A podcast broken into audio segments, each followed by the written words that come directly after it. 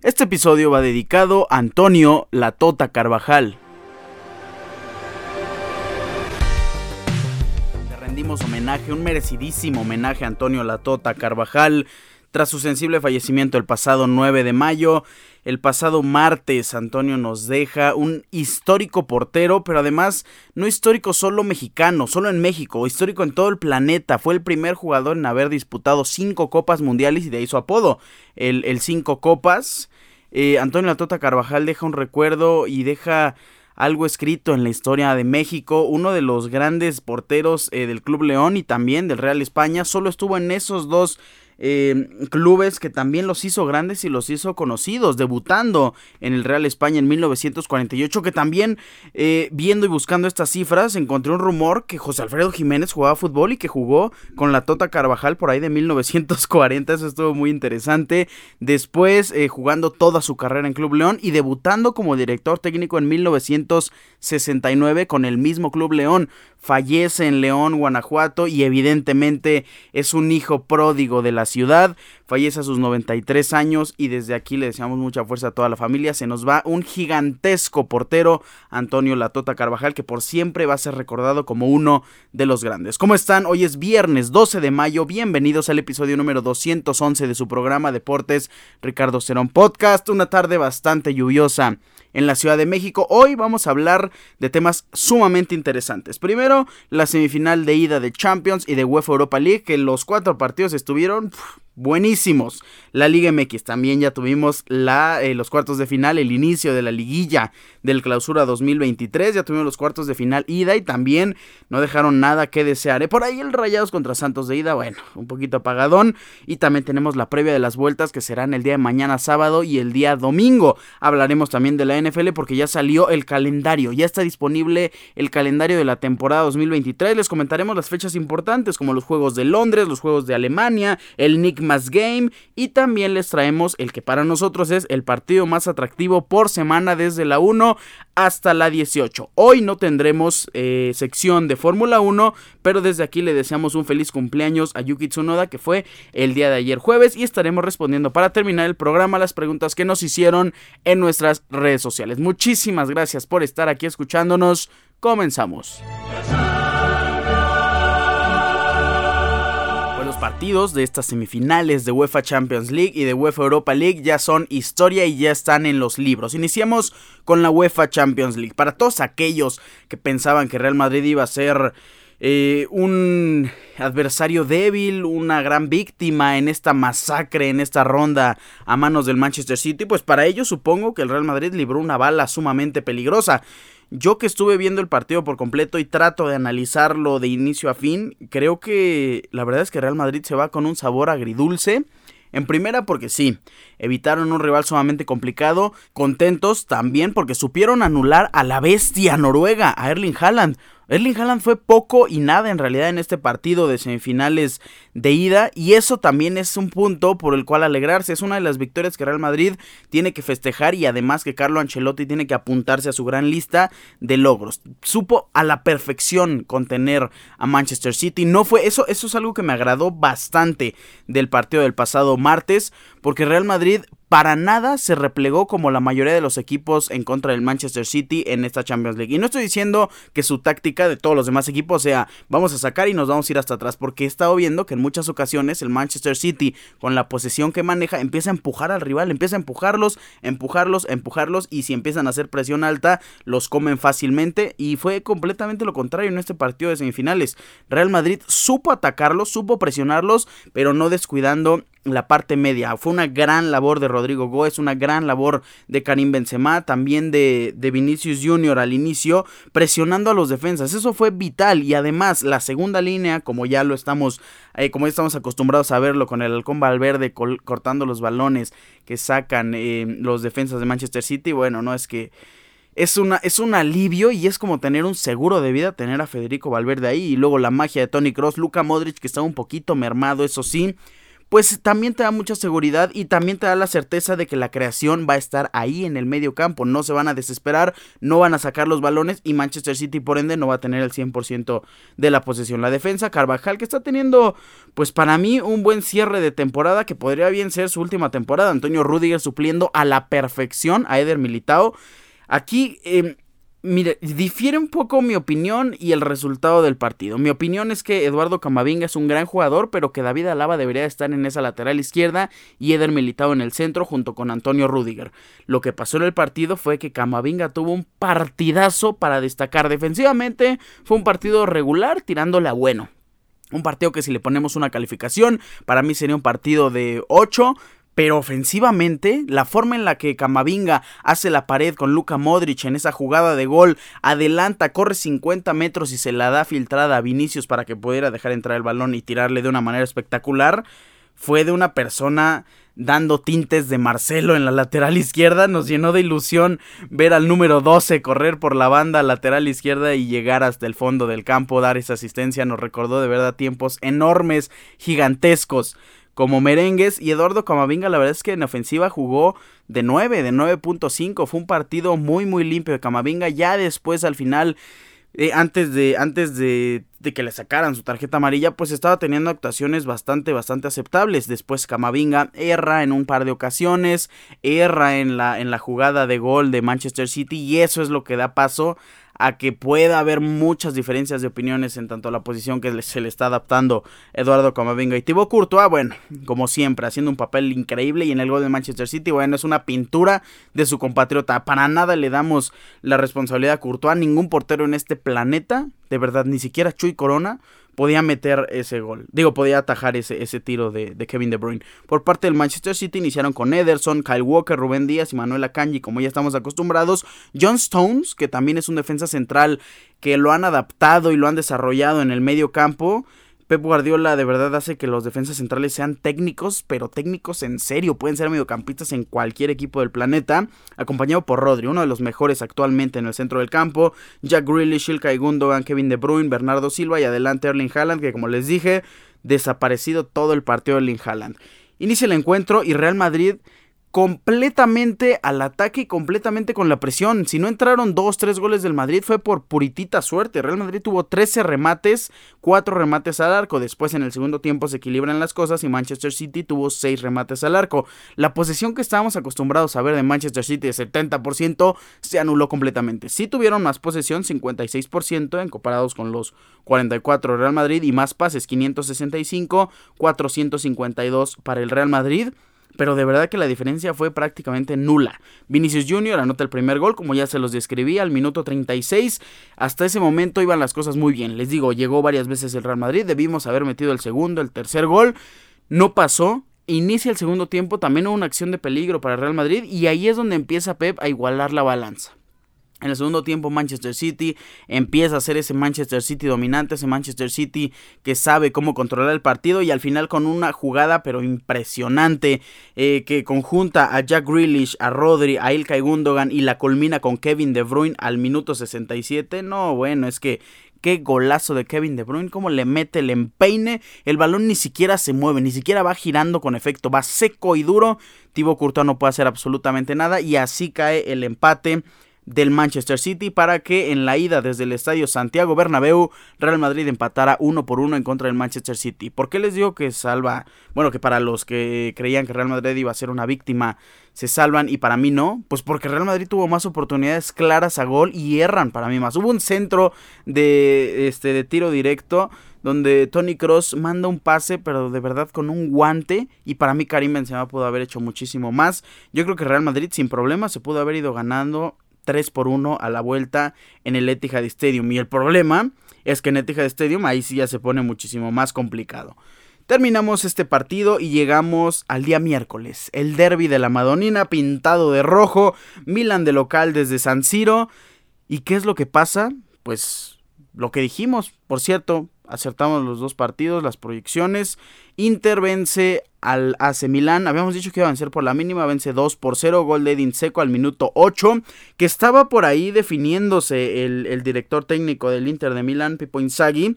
¿Qué delantero iba a acompañar a, a Lautaro Martínez, por ahí estaba Javier Correa, a lo mejor Romelu Lukaku, por ahí también este era Eredin Seco, era también, ay se me fue este jugador, este, este jugador argentino, Javier Correa, que también ha sido adaptado en la, en la delantera. ¿Quién iba a acompañar al capitán, al número 10, Lautaro Martínez? Pues al final se decantan por Edin Seco. Un juego de super mediocampistas con Di Marco, Mikitarian, Shalanoglu, Varela y Denzel Dumfries. Los últimos, bueno, el primero y el último más como carrileros. Bastonia, Chervi, Mateo Darmian en la central. Andrea Nana en la portería, Mike Magnan por, por, el AC Milán, Calabria, Jair, Tomori y Hernández en la defensa, los cuatro que ya están acostumbrados y seguramente superentendidos partido tras partido, Krunic y Tonali en el medio eh, del campo, Benacer por delante de ellos, Brahim Díaz, Sale Makers por los extremos y Oliver Giroud en el centro delantero, pues inició presionando como no tiene una idea el Inter y no solo presionando, después con una idea para construir cada jugada, de verdad de equipo grande, de verdad de equipo que le puede competir en la final sin problema alguno a Real Madrid o a Manchester City. Edin Seco anota el primer gol, como les digo, al minuto 8. Un centro mete bien la pierna, Edin Seco es muy largo, es muy alto y tiene piernas bastante ágiles. La mete y anota gol. Después, tres minutos después, al minuto 11, Henry Mikitarian o Mikitarian Anota el segundo gol para el Inter de Milán, una buena pared, entra solo y define cruzado sin problema alguno. El Inter de Milán tuvo 16 remates y 5 remates al arco. El AC Milán tuvo 13 remates y tan solo 2 remates al arco. La verdad, un poquito decepcionante el partido del AC Milán, más porque era el local, bueno, ya sabemos la historia de San Siro, pero normalmente en su estadio, con su gente, el AC Milan sabe cómo controlar las cosas, sabe cómo definir estos encuentros, sabe cómo jugarlos. Otra cosa que pues sí no me agradó y que tenían en su contra, pues fue que no podían contar con el super eh, Rafa Leao, el referente único que tiene este AC Milan. Y la verdad es que sí se vieron muy, muy mermados por la falta de su estrella, que también ya debería de irse a otro equipo, no por demeritar al Milan, pero seguramente van a llegar los billetazos a Italia que pues están construyendo bastante bien a base de buenos jugadores jóvenes. De hecho, vi una pregunta, tengo que reconocer que hace, hace rato entré a la cuenta de Instagram y me gustaría responderla, es por qué los jugadores... Eh, no, por qué estaba creciendo tanto el fútbol italiano, porque están en las finales los italianos, algo así.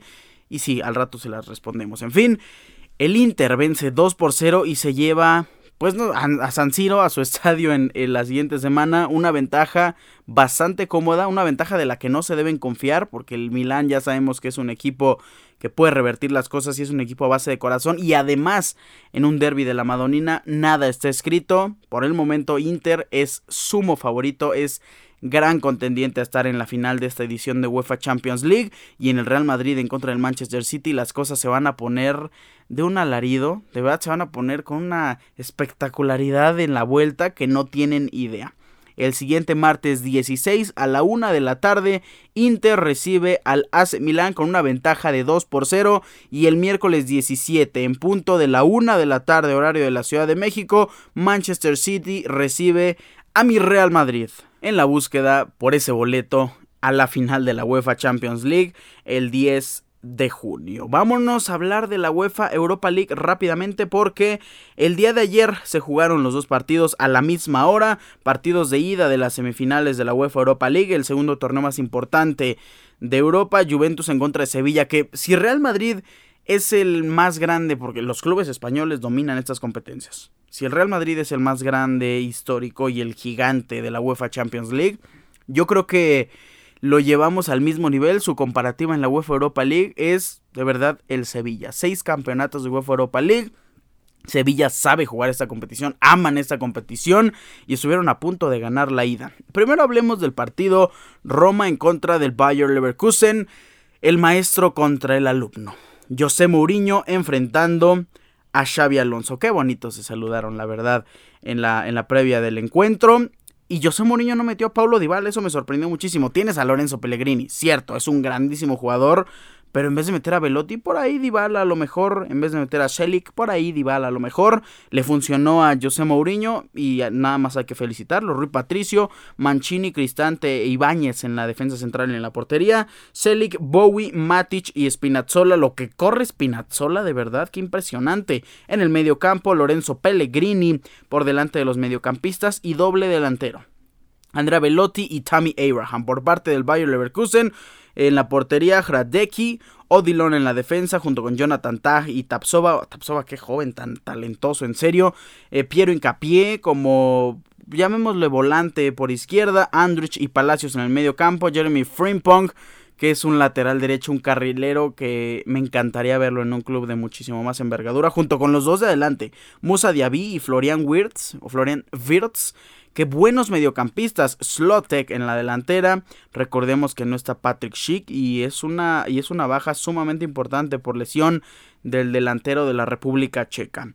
Pues el partido se desarrolla bastante sencillo. La verdad es que el partido fue eh, no complicado, no se atoró en el medio campo. Tuvimos 12 remates por parte de la Roma y 5 remates al arco.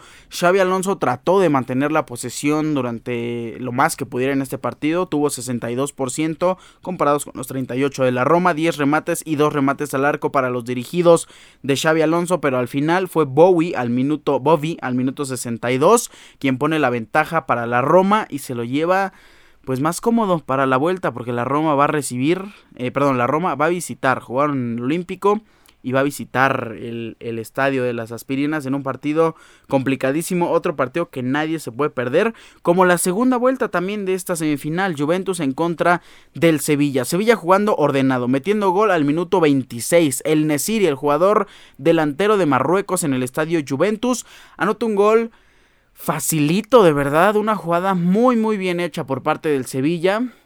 Y hasta ahí veíamos un Sevilla como que podía seguir siendo el rey de esta competencia. Afortunadamente para el espectáculo, la Juventus de Turín equilibra las cosas. Llegaron más, llegaron dos veces al arco y 11 remates. Tuvieron 60% de posesión a comparación del 40% del Sevilla. Y al final, al minuto 90 más 7, Gatti le da este gol del milagro a la Juventus para empatar la serie y llevarla uno por uno al Ramón Sánchez Pizjuán. Un centro de Federico Chiesa que, bueno, eh, Federico Chiesa no ha regresado en su mejor momento. La verdad es que no lo estoy viendo en un nivel como lo veíamos antes de la lesión. Manda un centro. Eh, Danilo es el que desvía hacia la parte exterior de la portería. Y Paul Pogba, que a ver, Paul Pogba, de verdad que Paul Pogba no sé por qué no inicia como titular. No sé por qué lo tiene en la banca, entiendo que puede ser un gran revulsivo, entiendo también que a lo mejor estén desarrollando muy buenos jugadores como Fabio Miretti que tiene como 19 años y está en la posición de Pogba, de hecho,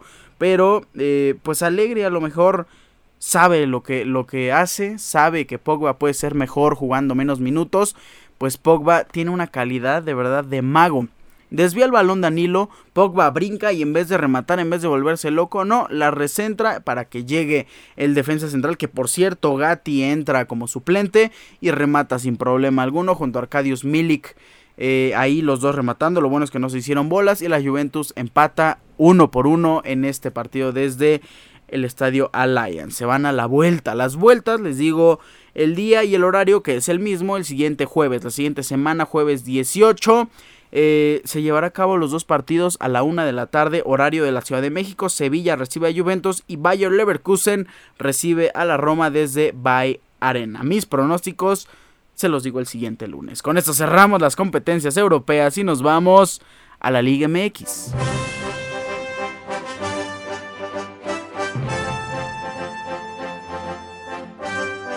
Estamos en la sección de la Liga MX. Nuestro fútbol mexicano llegó al buen nivel llegó el fútbol champagne con los cuartos de final ida, la liguilla de nuestro torneo clausura 2023 y ya se llevaron a cabo el día miércoles y el día jueves. El miércoles inicialmente con un partido, híjole, Si esperábamos buen fútbol de algún equipo, yo creo que tenía que ser del líder general Rayados de Monterrey, que jugó contra su vecino Santos y el marcador terminó 0 por 0. Fue un partido aburrido, Rayados llegó 12 veces, pero tan solo dos remates al arco, ni siquiera el dominio total del partido, 52% de posesión, y eso que la alineación de Rayados de Monterrey fue completamente de elite. Andrada, Gallardo, Moreno, Guzmán, John Estefan Medina, Maxi Mesa, Luis Romo, Celso Ortiz, Ponchito González, Funes Mori y Berterame, el clásico 11 de verdad de gala que tiene Rayados de Monterrey. Y Santos pues empezándonos a dar la sorpresa desde el TSM Corona. Santos no se deja y el lugar número 13 sigue sorprendiendo con un gran, gran, gran nivel de Bruneta. Mateus Doria, bueno, es garantía tener a Mateus Doria en la defensa central. Alegría porque llegó y regresó eh, Carlos Acevedo a la portería del arco de Santos, el gran líder. Eh, Dedos López, Torres y Campos completando la defensa, Medina, López, Cervantes, que bueno, Cervantes, qué buen joven, qué buen jugador, y Rodríguez en el medio campo, y Preciado con Bruneta en el centro de, en el centro delantero, pues Santos, la verdad es que no le pidió nada a Rayados de Monterrey, hizo un gran partido de ida, yo creo que en la vuelta Rayados de Monterrey va a saber cómo equilibrar las cosas porque Santos sí lo agarró, bueno, sí agarró Santos de sorpresa a Rayados con un gran nivel y muchísimo orden. Me gustó mucho ver este partido aún sin goles. Claro que el invitado especial siempre llena de sabor cada encuentro, pero la verdad es que Santos nos está dando una grata sorpresa. No me gusta que esté ahí porque es lugar número 13, la clásica historia de la mediocridad de la liga porque hasta el 13 compitiendo contra el 1, compitiendo directamente, empatándole en unos cuartos de final. Entonces, eso es algo que sí no me agrada del todo. Pero la verdad es que ver a un débil así es como si fuera esto un torneo de liga y viéramos este partido 0 por 0, sí le estaríamos aplaudiendo a Santos Laguna. El siguiente partido que se llevó a cabo el día miércoles fue el Atlético de San Luis en contra de las Águilas del América desde el estadio Alfonso Lastras. Nuestro actual favorito, las Águilas del América, pues la verdad es que respondiendo como el segundo lugar que es y enfrentando al lugar número 11 de la tabla general o del repechaje pues. América metiendo gol al minuto 10, eh, tenía que ser mi cabecita Rodríguez, que como lo extraño. Después anota el segundo gol Valdés al minuto 20. Llega Leo Bonatini al minuto 24 para anotar el, segundo, el primer gol perdón, para Atlético de San Luis. Y después Leo Suárez al minuto 35 pone el 3-1 para el América. Llegando muy intenso, muy incisivo. Y lo principal, con mucho orden y mucha táctica. Yo creo que la palabra principal del América de este del América de este Tan Ortiz es el orden y la táctica. Yo creo que la táctica que manejan, la forma en la que saben moverse, la forma en la que cada uno sabe en qué espacio está su compañero y pueden tocarla de verdad sin verlo, pueden voltear hacia cualquier lugar y tocar el balón hacia la banda, hacia el centro y van a saber perfectamente quién está en ese lugar. Eso pasa mucho y me encanta, bueno, no me encanta porque es el América, no me gusta. Pero eh, hablando muy serio, la verdad es que Diego Valdés y Cabecita Rodríguez están haciendo una dupla que se entiende de una manera espectacular. Me gusta mucho cómo Valdés voltea y ya sabe perfectamente en qué pase filtrado se la va a dar a Cabecita Rodríguez. Henry Martin también es otro jugador que sabe comerse el área, que sabe acomodarse junto con sus compañeros. Y lamentablemente para el América, Reyes, e Isra Reyes sale expulsado al minuto 83. Escuchen esta cifra. Eh, Atlético de San Luis tuvo mejor posesión, tuvo 53% y 47%. El América tuvo 416 pases el Atlético de San Luis y 388 las Águilas. Atlético de San Luis tuvo 14 remates, América tuvo 20, pero escuchen esto, los remates al arco de Atlético de San Luis fueron 2, los remates al arco del América fueron 12 remates de 20, 12 remates de los cuales sin problema alguno, unos 5 sí les creía que podían ser goles o hasta 6 de verdad claramente y sin dudarlo alguno. Yo creo que Atlético de San Luis tiene un resultado muy adverso, pero dentro de todo lo malo, a lo mejor pueden ahí rescatar un poquito que no fueron una que no fue una goleada terrible y lo malo pues es que visitan el Estadio Azteca el siguiente sábado y la verdad es que es una vuelta muy muy complicada ya estaremos diciendo nuestros pronósticos. El día de el jueves el día de ayer jueves se llevó a cabo el primer clásico tapatío en esta liguilla los cuartos de final de ida. Atlas recibía a Guadalajara desde el Estadio Jalisco. Qué chivas tan deplorables. Es increíble ver a las chivas con esa falta de ambición, con esa falta de ordenamiento y ver a un Atlas con un Julián Quiñones que Este jugador, estando en Tigres, era un jugador apagadísimo, un jugador que le hacía falta a los reflectores. Es un caso más o menos como eh, se me viene a la cabeza el de Leo Fernández triunfando en, en, Toluca, se va a Tigres y se apaga. La diferencia es que Julián Quiñones no triunfó en otro equipo,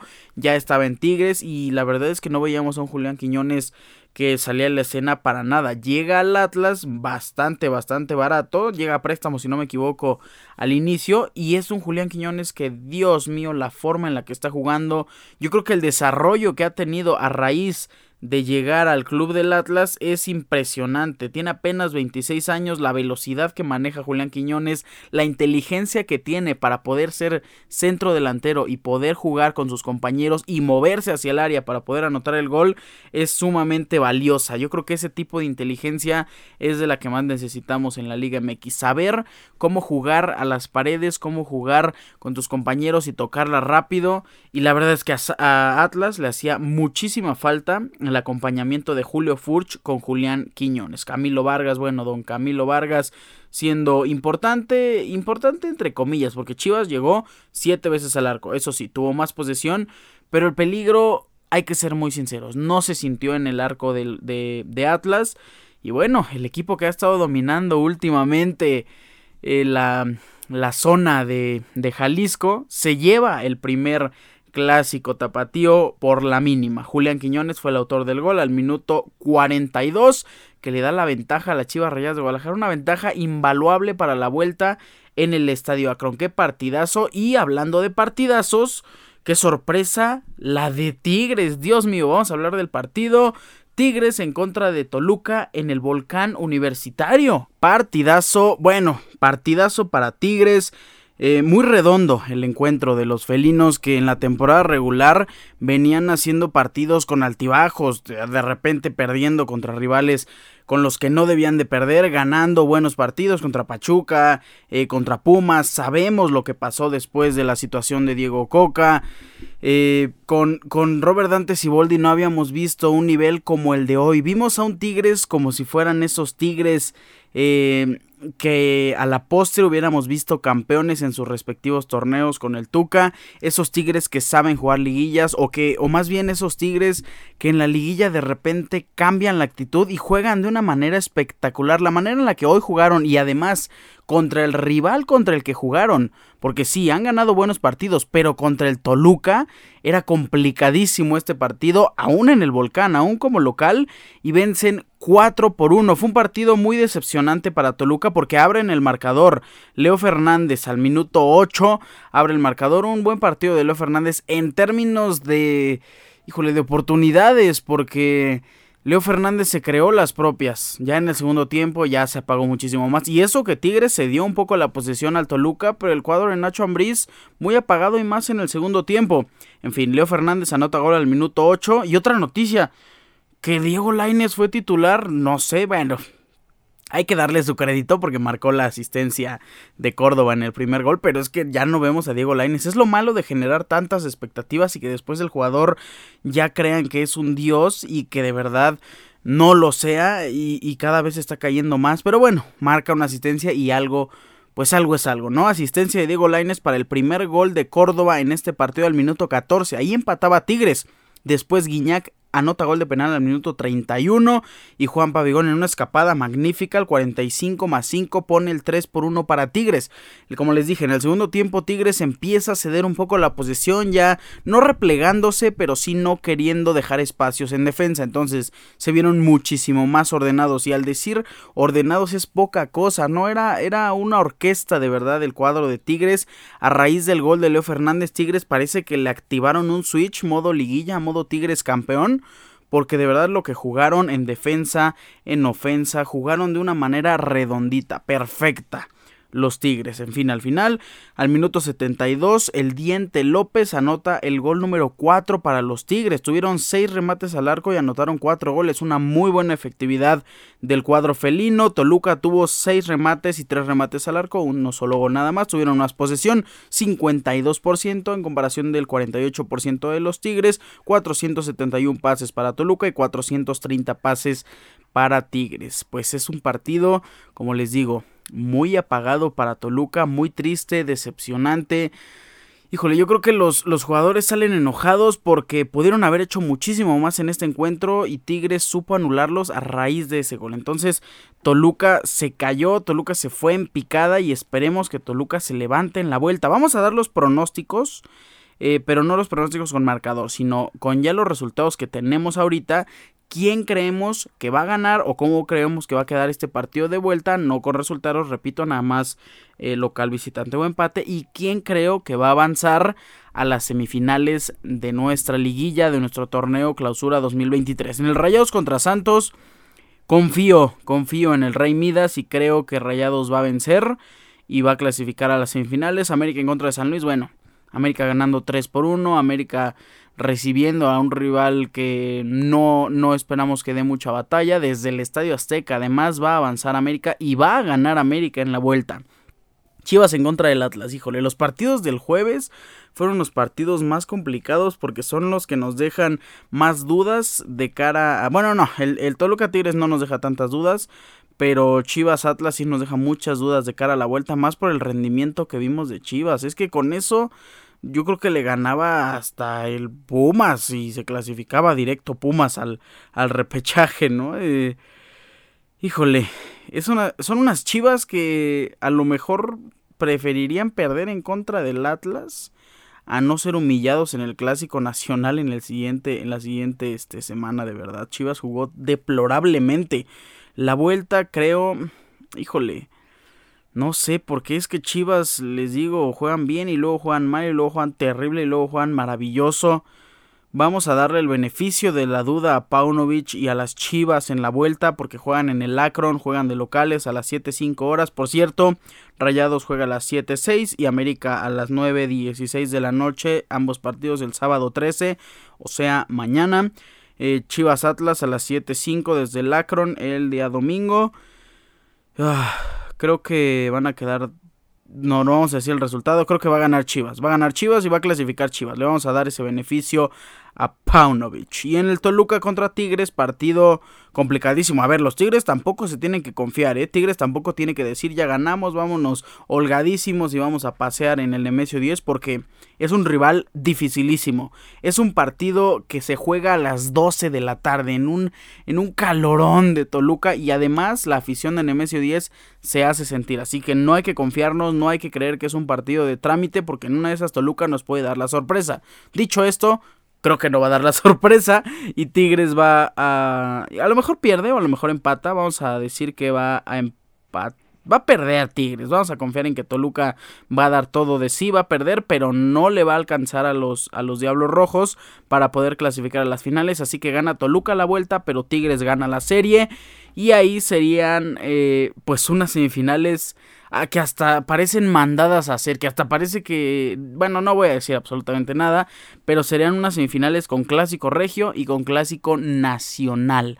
Así estarían las semifinales rayados en contra de Tigres y Chivas en contra del América. Repito, Toluca juega a las 12 de la tarde desde el Nemesio 10, el domingo 14, creo que gana Tigres, bueno, creo que pasa Tigres, creo que pasa Chivas, creo que pasa América y creo que pasa Rayados. Así están nuestros pronósticos y todo lo que pasó en estos partidos de ida de la Liga MX. Estaremos el siguiente lunes comentándoles toda la actividad de los partidos de vuelta y ya la previa de las semifinales de nuestro torneo clausura 2023 en nuestro mágico fútbol mexicano, la Liga MX. Con esto nos vamos a la NFL.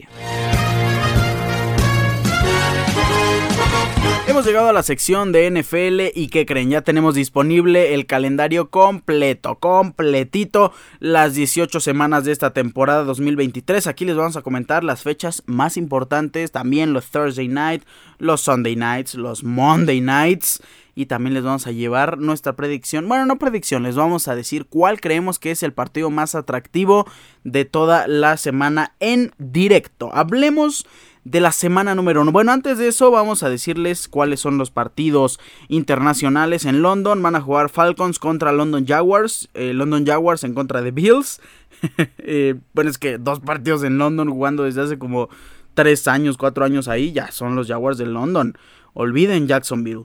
Eh, y Ravens en contra de Titans. No va a haber juego internacional en México. Recordemos que se ha emitido un comunicado oficial de que el Estadio Azteca va a estar en remodelación en esas fechas, que es por ahí de noviembre, y no va a haber, no, no va a poder haber NFL en México. Y yo estoy lo que le sigue de triste y lastimado del corazón. Va a haber dos juegos en Alemania, por ende, Dolphins en contra de Chiefs y los Colts en contra de los Patriotas. Tenemos juego de eh, Nick juego en Navidad, 25 de diciembre a, a la 1 de la tarde. Eh, horario del tiempo del este, que podría ser, ahorita sería a las 11 de la mañana, en horario de México.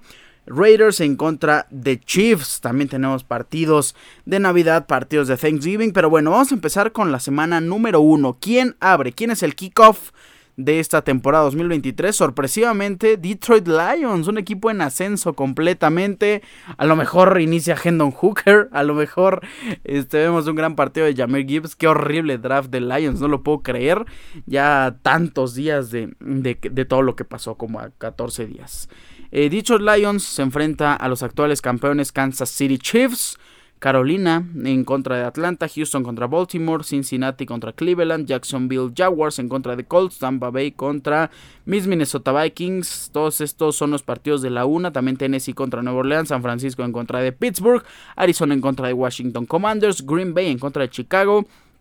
Raiders en contra de Denver, Miami en contra de Chargers, Filadelfia, Nueva Inglaterra, LA en contra de Seattle, Dallas en contra de New York Giants y Buffalo en contra de Jets. Evidentemente el partido más atractivo de esta semana número uno es el Buffalo en contra de New York Jets, Monday Night el 11 de septiembre. Claro que ver a Aaron Rodgers en contra de Josh Allen y además partido divisional. Eh, Bills en contra de Jets, no, qué buen partido. Después tenemos semana número 2. Híjole, nos enfrentamos el año pasado en semana número 2, Minnesota Vikings en contra de Philadelphia Eagles. Y otra vez se repite la historia. ¿Qué partidazo tuvo Jalen Hurts en esa semana? Pues va a ser jueves por la noche. La temporada pasada, si no me equivoco, fue Monday Night. En esta ocasión va a ser eh, jueves por la noche, Thursday Night. Y es un partido muy atractivo. Green Bay contra Atlanta, Las Vegas contra Buffalo, Baltimore Cincinnati, Seattle Detroit, Indianapolis Colts en contra de Houston, Kansas City Jacksonville, Chicago Tampa, LA Chargers Tennessee, New York Giants Arizona, San Francisco LA, New York Jets en contra de Dallas, también partido atractivo, Miami contra Nueva Inglaterra, otro partido muy atractivo. No les voy a decir todo el calendario, les voy a decir cuál es el más atractivo para mí. Les, les digo, eh, yo también lo estoy viendo al mismo tiempo que ustedes lo están escuchando. Para mí esa semana número 2, el partido más atractivo de toda la semana es Kansas City en contra de Jacksonville Jaguars. Mi Trevor Lawrence en contra de Patrick Mahomes, que casi le gana en los playoffs pasados. Pues va a tener su revancha, mi Trevor Lawrence. Llegamos a la semana número 3. Les voy a decir si les parece los prime time. El jueves por la noche New York Jets en contra de San Francisco 49ers. Me. El Sunday night eh, va a ser Pittsburgh Steelers en contra de Las Vegas Raiders. Y tenemos dos partidos de Monday Night en la semana número 3. Philadelphia Eagles en contra de Tampa, Bay y Rams en contra de Cincinnati Bengals. El partido que me parece más atractivo en esta, en esta semana, híjole, esta semana está medio apagada. El que me parece más atractivo es, por alguna razón, el de Denver Broncos en contra de Miami. Se enfrentan en la semana número 3. Eh, en punto de las 11 a.m., horario de la Ciudad de México. Y nos vamos a la semana número 4. Mejor si les digo más o menos los partidos. En la semana número 4 tenemos el Thursday Night Football.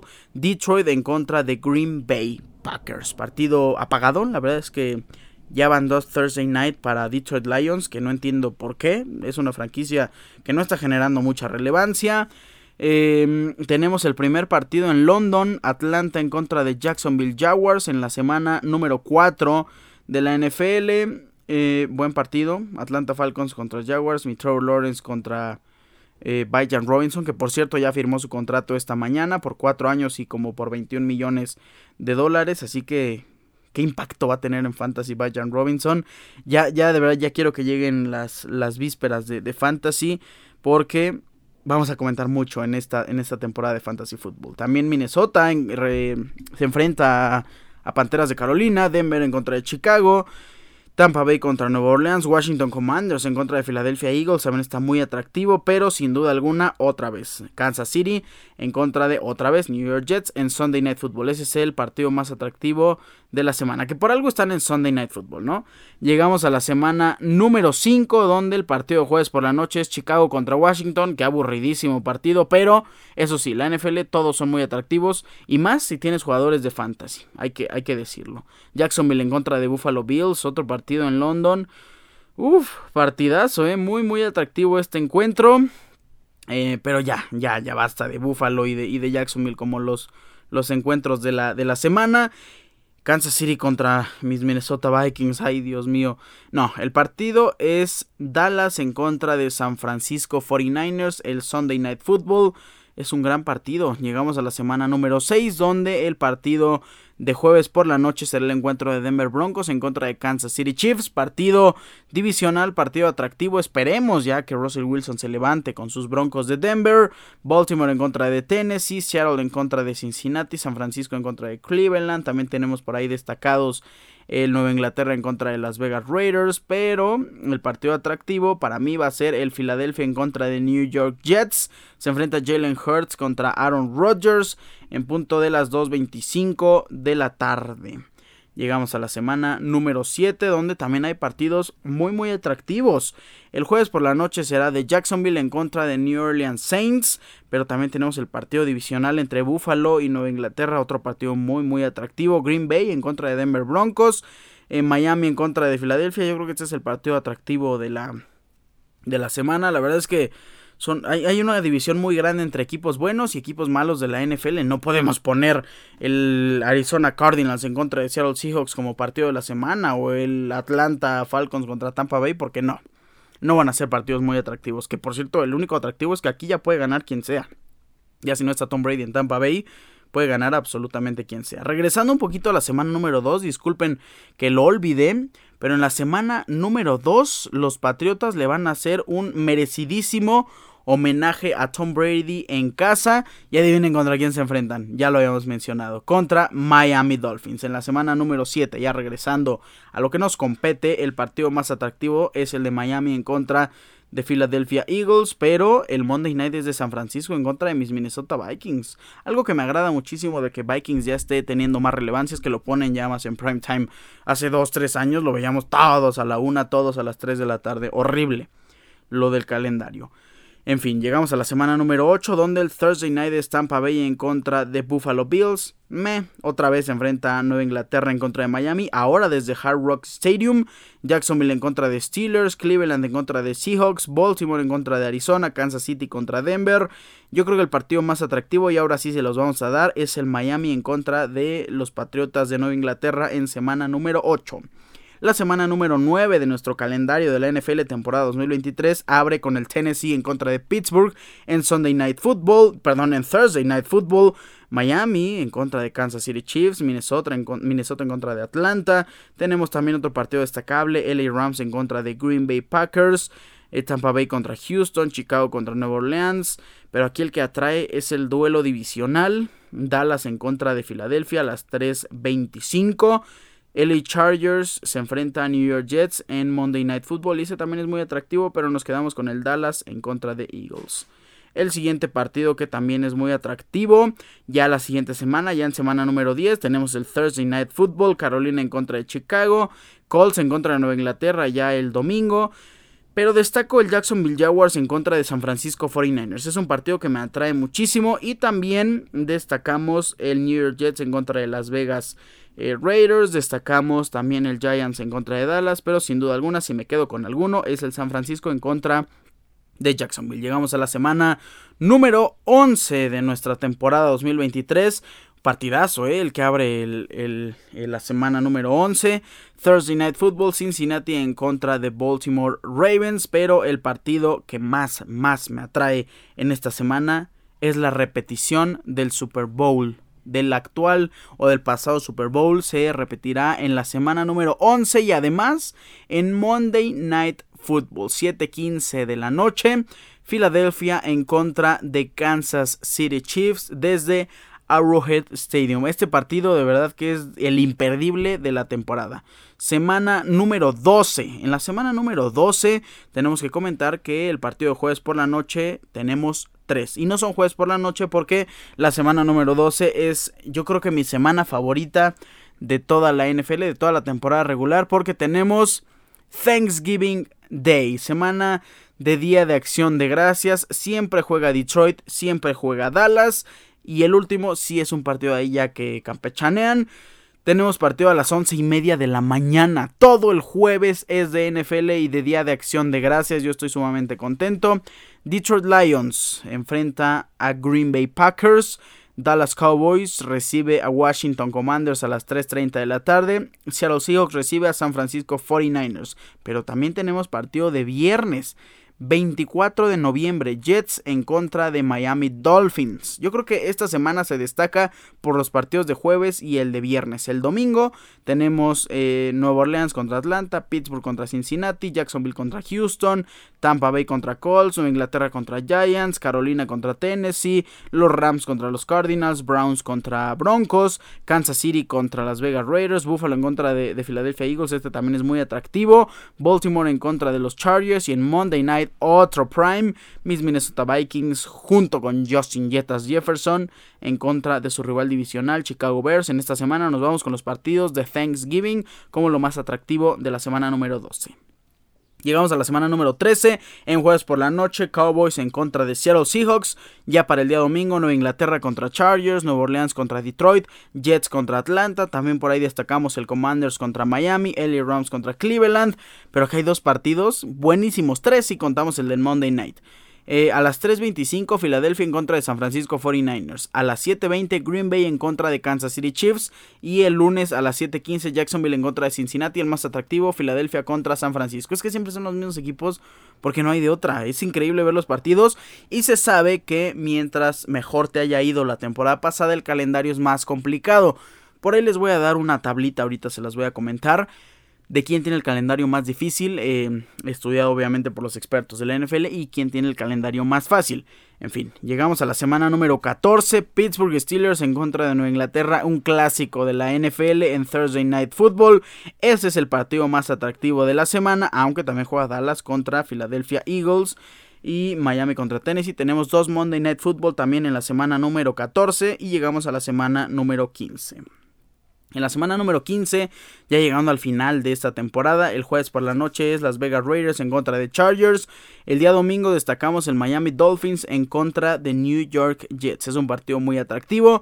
También es atractivo el Nueva Inglaterra en contra eh, de Kansas City. Y hay partidos que todavía no son programados, como el Minnesota contra Cincinnati, Atlanta contra Panthers, Chicago contra Cleveland, Denver en contra de Detroit y Pittsburgh en contra de Indianapolis Colts en la semana número 15. La semana número 16 abrirá el partido jueves por la noche con los Rams en contra de los Santos de Nueva Orleans. El sábado tenemos duelos ya en sábado, diciembre 23, vísperas de la Navidad. Pittsburgh Steelers en contra de Cincinnati Bengals, LA Chargers en contra de Buffalo y después tenemos también los partidos del 24 de diciembre, Atlanta en contra de Colts, Carolina en contra de Green Bay, eh, Houston en contra de Cleveland, tenemos también el Minnesota Vikings en contra de Detroit Lions, New York Jets recibe a Washington Commanders, Tennessee contra Seattle, Tampa Bay en contra de Jacksonville, Chicago en contra de Arizona, el partido más atractivo, Miami en contra de Dallas y tenemos partidos de Navidad. Domingo, perdón, lunes 25 eh, de diciembre. El partido de Nickelodeon, como ya lo sabemos. Kansas City en contra de Las Vegas Raiders. Tenemos también el Philadelphia en contra de Giants a las 3 y media. Y el de la noche San Francisco en contra de Baltimore. Que San Francisco ya es común empezar a verlo eh, en la noche, en el día de Navidad. Semana número 17.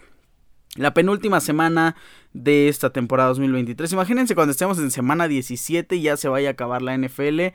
Qué triste, de veras. Eh, Cleveland en contra de New York Jets el día jueves, el día sábado Dallas en contra de Detroit Lions y el día domingo tenemos partidos muy muy atractivos. Aquí ya empieza a contar eh, jugar al mismo tiempo por eso de los resultados y de que ya se están acomodando los equipos y cómo vamos a quedar de cara a los playoffs. El partido más atractivo para mí de toda la semana es el Kansas City Chiefs en contra de Cincinnati Bengals. Recordamos que han sido partidos muy muy atractivos en temporadas pasadas. El Cincinnati en contra de Kansas City. Y la última semana, la semana número 18 de esta temporada 2023 de NFL, todavía no está programada en horarios, pero sí en partidos. Tenemos el Arizona contra Seattle, Baltimore contra Pittsburgh, Carolina contra Tampa, Cincinnati contra Cleveland, Detroit Lions en contra de, Minnesota Vikings, Green Bay en contra de Chicago, Indianapolis contra Houston, LA Chargers contra Kansas City, Las Vegas contra Denver, Buffalo en contra de Miami, New York Jets en contra de Nueva Orleans, Atlanta perdón, New York Jets en contra de Nueva Inglaterra, Atlanta contra Nueva Orleans, Philadelphia Eagles en contra de New York Giants, LA Rams en contra de San Francisco 49ers, Jacksonville en contra de Tennessee y Dallas en contra de Washington Commanders. Todos los partidos son divisionales y el partido que me parece más atractivo, seguramente va a haber un partido más atractivo por ahí eh, con el tema de quién va a clasificar o no, pero hasta el momento hay un partido que me llama no sé por qué, pero me llama mucho la atención que es el mismo partido de la última temporada 2022. Eh, Pittsburgh Steelers en contra de Baltimore Ravens. El último partido de esta temporada 2023 en la semana número 18. Les estaré, eh, les estaré proporcionando el, el, link en mis historias de Instagram para que también puedan ver el calendario completito. Va a haber muy muy buenos encuentros. Eh, también les estaré comentando las publicaciones de los Monday Nights, de los Sunday Nights, de los Thursday Nights patrocinados por Amazon Prime Video. Va a estar muy interesante todo este movimiento de la NFL y bueno, con esto cerramos la previa de nuestro, perdón, ¿cuál previa? Con esto cerramos la sección de la NFL, se termina. Eh, estos minutos donde les damos el calendario y los partidos más interesantes. Perdón, me distraje un poquito aquí viendo lo que sigue. Y eh, nos vamos a la sección de preguntas porque no hay sección de Fórmula 1, como les dijimos en el intro. Yuki Tsunoda cumplió años el día de ayer y estamos muy muy contentos por el piloto, el único piloto japonés de la parrilla. Vamos a responder sus preguntas. Hemos llegado a la última sección de este programa y estamos abriendo nuestra cuenta de Instagram. Vamos a responder algunas preguntas que amablemente nos hicieron, como les digo, nuestra cuenta de Instagram. Eh, a ver, les voy a leer bien la pregunta porque me confundí completamente, como que la vi de rápido y no, y no este, la capté al 100%. La pregunta que les dije hace rato que me habían hecho es, ¿el fútbol italiano está de regreso? ¿Por qué los equipos están en finales de nuevo? Bueno, eh hablando de los equipos que estén en finales, pues solo Inter y Milan es, es, alguno de los dos equipos italianos. Solo hay un equipo italiano en la final de algún torneo europeo hasta este momento, pero también está la Juventus de Turín en la UEFA Europa League y está la Roma. Así que ya son ahí cuatro equipos. Y además, si nos vamos a competencias europeas, en la, en la UEFA Conference League está la Fiorentina, que perdió el día, de, el día de ayer contra el Basel pero ahí está la Fiorentina. Se enfrentaría a lo mejor contra el West Ham. Entonces son cinco equipos en las competencias europeas. Es el máximo representante eh, del planeta con, con cinco en, en, tres competencias. Y respondiendo la pregunta, ¿el fútbol italiano está de regreso? Pues yo creo que va a estar de regreso hasta que lo ganen. Yo creo que va a estar de regreso hasta que la Juventus venza al Sevilla, que la Roma a lo mejor venza al Bayer Leverkusen y que algún equipo italiano sea campeón. Ahí por ahí se podría dar un hipotético regreso y se confirmaría el regreso. Es más, sin que ganen la UEFA Europa League, se confirmaría un regreso si el Inter o el Milan ganan la final, que no creo que pase. Están de regreso porque el Milan, después de hace muchísimos años, está en semifinales de la Champions. El, Inter también están en los planos grandes. No diría que se van a quedar porque ya sabemos los proyectos de Italia, a lo mejor venden a sus buenos jugadores, pero han estado ahí yo creo que a base de esfuerzo y a base también de tener muchos jugadores jóvenes que están resurgiendo y eso creo que lo deberían de llevar a la selección italiana que no ha ido a dos mundiales seguidos. Espero que la selección italiana esté de regreso porque la cuatro veces campeona del mundo, pues también, oigan, tiene que estar ahí. Italia es un histórico. El fútbol italiano está de regreso. Pues sí, entre comillas. Espero haber este, respondido bien tu pregunta. Vámonos a otra pregunta. Mm, hay varias. Eh, vamos a leer una de Fórmula 1. Ganadores de Emilia Romagna. Bueno, eh, no es un circuito callejero, así que olvídense de, de, de, la seguridad de que Checo gane. Creo que va a ganar Max Verstappen porque es el mejor, sin duda alguna, en la parrilla. Y cuando eres el mejor, eres el favorito. Y si vas con el favorito, no tiene absolutamente nada de malo, porque es lo más probable Max Verstappen creo que va a ganar el GP de Emilia Romagna. Creo que Checo Pérez va a terminar en segundo lugar. Y el tercer lugar, pues se lo divide ahí entre Russell, Alonso, a lo mejor Hamilton, un día de suerte. Eh, los Ferrari con Carlito Sainz, que me decepcionó en este último GP de Miami. Charles Leclerc. Si nos vamos a la segura, es el podio que más se ha repetido en esta temporada. Verstappen, Checo, Alonso. ¿Quién gana el Emilia Romagna? Sí, eso. Eh, limpia en Cruz Azul. Híjole, limpia en Cruz Azul. Sí, sí, ya hay una limpia en Cruz Azul. De hecho, hace pocos días, hace como dos, ya se despidieron oficialmente de Michael Estrada y de Carneiro, que son dos jugadores con etiqueta de jugador extranjero y dos delanteros, que ese era el tema que absolutamente todo el planeta le recriminaba a Cruz Azul, que tenía cuatro delanteros en, en, el, en el centro, en la posición centro delantero y que ninguno de los cuatro funcionaba, pues ya se despidieron de dos, muy justos, la verdad. A mí también me gustaría que se fuera Ramiro Carrera y que se fuera Iván Morales, pero entiendo a Cruz Azul que es difícil encontrarles acomodo. Es difícil encontrarles acomodo en la Liga MX porque ese tipo de jugadores con ese nivel, bueno, yo creo que en el Mazatlán nada más y si no se van otra vez de regreso a Argentina, a Chile, a Perú, a Colombia pero es complicado encontrarles un, acomodo y creo que es muy complicado a Iván Morales que todavía le quedan dos años y medio de contrato. Y vamos a responder otras dos preguntas. MVP de la siguiente temporada de NFL. Bueno, ya estando con el hype del calendario, que por cierto, ahorita que me estoy acordando, no les dije, no les dije la, la dificultad de calendario, ¿verdad? En la sección de en la sección de NFL, nada más para comentárselo rápido, el calendario más difícil es Philadelphia Eagles, después Dolphins, Giants, Patriots, Cowboys, Jets, Buffalo Bills y los más fáciles son el de Falcons, Saints, dos de la misma división, de Texans, Colts, dos de la misma división, Tennessee Titans, otro de la misma división, Carolina Panthers, bueno, es que ya van tres de la misma de las mismas divisiones. Eh, Steelers, Browns, Packers, Jaguars, mis Minnesota Vikings están por ahí en término medio. Lo que me sorprende es que Chicago Bears tiene calendario complicadísimo para lo que hizo la temporada pasada. Así que, híjole. Bueno, eh, MVP de la siguiente temporada. Uf, eh, no me sorprendería que fuera Patrick Mahomes. La verdad es que no, no, no creo que vaya a tener una mala temporada, pero estoy ilusionado con el gran roster de las Águilas de Filadelfia y con la gran defensiva que tienen. Esto reflejaría más tiempo para Jalen Hurts en el campo. Creo que nos vamos a aventurar con que el hype de Jalen Hurts va a seguir y va a ser el MVP de la temporada 2023. Una pregunta más. Eh, bueno, leí otra, otra interesante, vamos a dejarla al final. Eh, alineación para la vuelta en contra de Manchester City. Bueno, yo siendo Real Madrid, aseguraré la defensa, regresa Eder Militao y como les dije en la sección de Champions League. Aseguraría con David Alaba en la lateral izquierda, con Eder Militao y Antonio Rudiger en la central y con Dani Carvajal en la lateral derecha, Thibaut Courtois obviamente en la portería. No puedo dejar afuera la pareja de mediocampistas más creadora en la actualidad, Luka Modric y Tony Cross y adelante de ellos lo dejaría con cancha libre, ¿eh? de verdad que haga lo que quiera, que recupere todo lo que pueda, que defienda, que ataque con Federico Valverde y el tridente acostumbrado. Rodrigo, Karim Benzema y Vinicius Jr. en el centro delantero. Creo que eso le daría un poco más de punch ofensivo, porque recordemos que Real Madrid tiene que meter goles. No se puede dar el lujo de irse al, a la larga, no se puede dar el lujo de irse a los penales. Entendemos que es el rey de esta competencia y a lo mejor genera un poquito más de presión, pero yo no me arriesgaría así. Yo sí buscaría anotar un gol por lo menos de inicio en este partido de vuelta desde el Etihad Stadium y estaría completamente preparado con Chouameni, con Camavinga.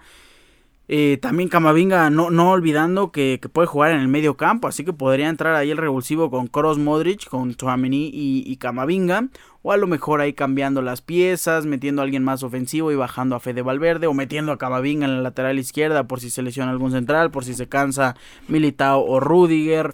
Hay muchos, hay muchas variables que pueden, que pueden pasar en este partido, pero esa es mi alineación, nada más para recapitularla, es Courtois, Alaba, Rudiger, Militao, Carvajal, Modric, Cross, Valverde, Benzema y en sus extremos Rodrigo y Vini Jr. las joyas brasileñas. Y vamos a, a terminar respondiendo esta pregunta. Eh, esto. Si te dieran un bono azul crema, ¿irías a apoyar al América? Por supuesto que no. Agradecido, acepto el bono, sí, pero no apoyaría al América. O sea, a ver, si me lo das en el corazón de, de la afición de la Monumental, o cómo se llama la del América, sí. Eh, lo pensaría si me lo das ahí de que tienes que brincar ahí junto con el junto con el como el, el morenito que estaba este que hizo sus videos para esto y que es el fan número uno del América que la verdad es que no sé no sé cómo lo pasan de verdad qué miedo oigan con él no, ahí sí diría que no. Pero si me das un bono azul crema para estar en la zona 300, 200 del Estadio Azteca, a lo mejor en la RN, eh, te lo acepto.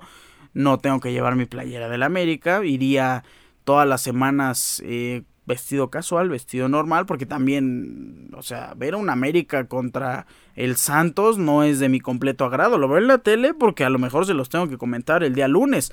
Pero ese tipo de partidos, híjole, a veces son más aburridos que nada. Si me das un bono azul crema, sí iría, pero no iría a apoyar al América. Espero que me lo des. Y curiosamente, quien me hace esta pregunta ni siquiera es americanista. No sé a qué equipo le vas, te mando un saludo, tú sabes, supongo quién eres pero no eres americanista, eso, de eso sí estoy completamente seguro, pero muy buena pregunta, me sacó una sonrisa. Vamos a terminar aquí la sección de preguntas. Muchísimas gracias por comentar. Si no leí alguna de sus preguntas, les pido una sincera disculpa y esperemos leerlas la siguiente semana. Pueden repetir la pregunta, a lo mejor si es una pregunta no dedicada a los eventos eh, siguientes, pueden repetirla la siguiente semana y eh, con gusto la leo. Muchísimas gracias por los que hicieron las preguntas y con esto terminamos el episodio número 211. Yo les agradezco infinitamente su amable sintonía. No me voy sin antes recordarles mis redes sociales, arroba ricardo-cerón-bajo en Instagram, Ricardo Cerón en Facebook. Recuerden, Cerón es con Z. Pasen increíble, gocen muchísimo este fin de semana, disfruten la liguilla, disfruten los partidos, el Rayado Santos, América San Luis, Chivas Atlas, bueno, el Chivas Atlas, híjole. Y Toluca contra Tigres a las 12, me, me sigue llenando de emoción que les hayan puesto y que los hayan dejado jugar en su horario habitual. Bueno, con esto terminamos el episodio, me despido con un fuerte abrazo, bye.